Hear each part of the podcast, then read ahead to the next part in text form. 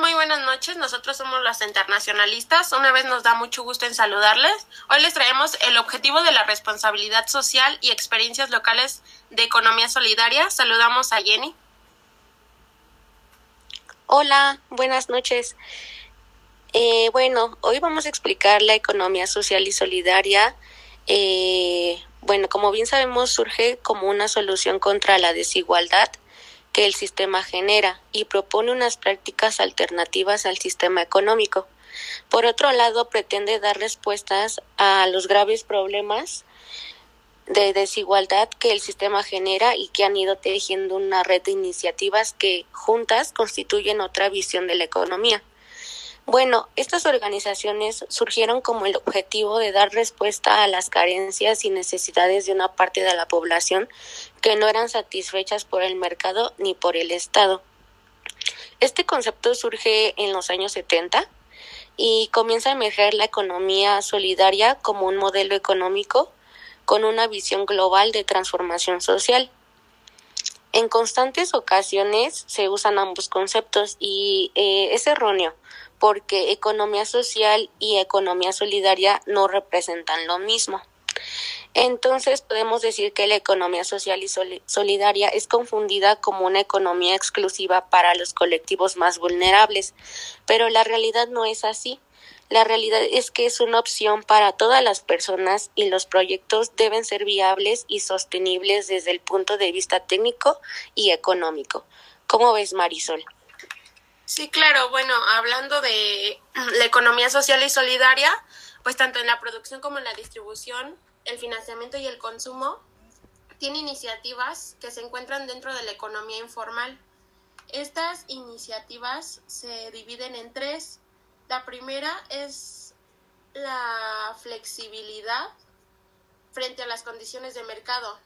Esto significa que las empresas son cooperativas frente a una crisis eh, desde el punto de vista laboral, ya que toman decisiones económicas, laborales y estratégicas, así como los organizativos. La complejidad organizacional se entiende como la configuración de redes que siguen construyendo empresas en conjunto.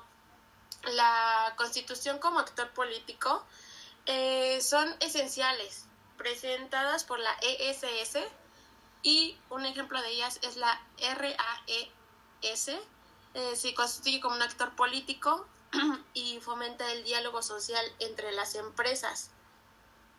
Em, también existen las promociones de la intercooperación, que en este sentido amplio podemos eh, decir que es la conformación entre dos o más entidades, empresas o clientes para colaborar entre ellas y poder tener una mayor difusión en el mercado.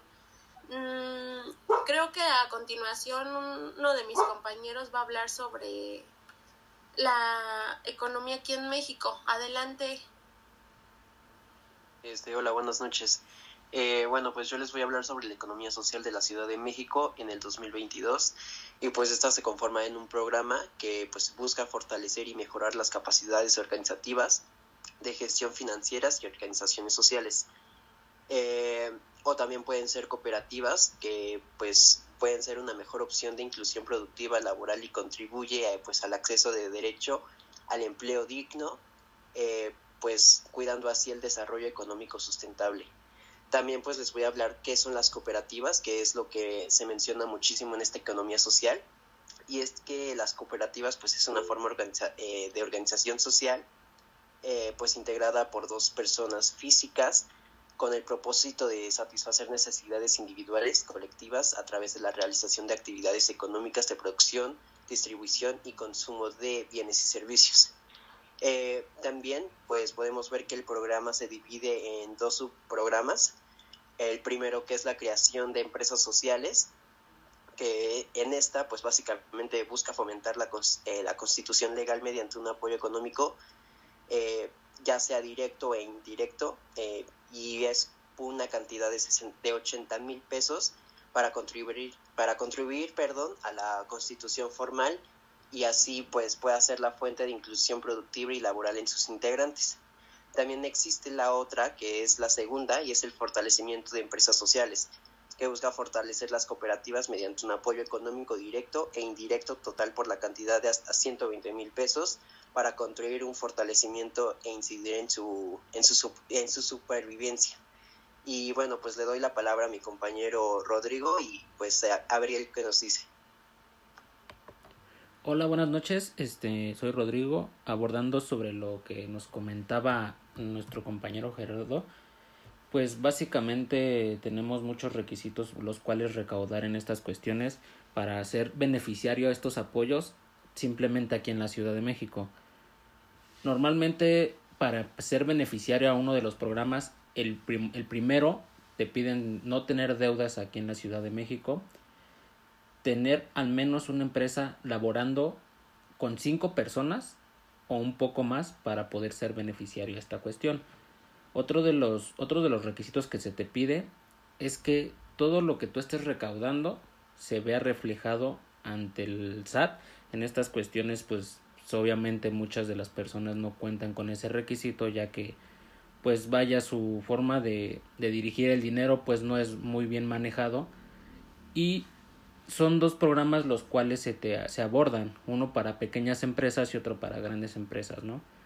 Muchas cuestiones abarcan estos requisitos, pero pues los requisitos que abarcamos, los, todos los requisitos que ellos piden, pues no todos los abarcan, ¿no? no muchas veces la gente está exenta a no tener deudas aquí en la Ciudad de México, ya que pues muchas veces se endeudan para poder hacer crecer sus, sus empresas estos requisitos pues son muy muy bien vistos supuestamente ante asociaciones y una de las desventajas es que es muy tardado tratar de meter todos estos requisitos al, al buzón para que pues pueda ser como pues tomado en cuenta el, tiempo estimado es son meses entonces este pues muchas personas no alcanzan a juntar estos documentos porque sí es muy estricto el, el pedir estas cuestiones no entonces pues desde mi punto de vista el, el poder adquirir este, este programa pues no es muy fácil aunque lo queramos ver de esa manera. Le paso la palabra a mi compañera Marisol, que quiero darnos un punto, su punto de vista. Sí, muchas gracias. Bueno, pues eh, opino que la regulación de las empresas es muy importante para poder mm, tener mm, conciencia de las empresas que forman parte de nuestro país y también que estén bajo reguladas bajo la ley en cuanto a la organización que tienen estas empresas para poder formar eh, un crecimiento laboral me parece que es algo importante porque crea puestos de trabajo y incrementa eh, la entrada de dinero a nuestro país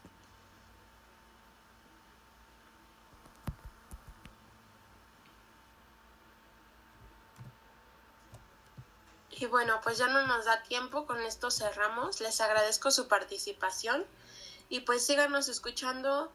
Somos los internacionalistas. Hasta la próxima. Hasta luego.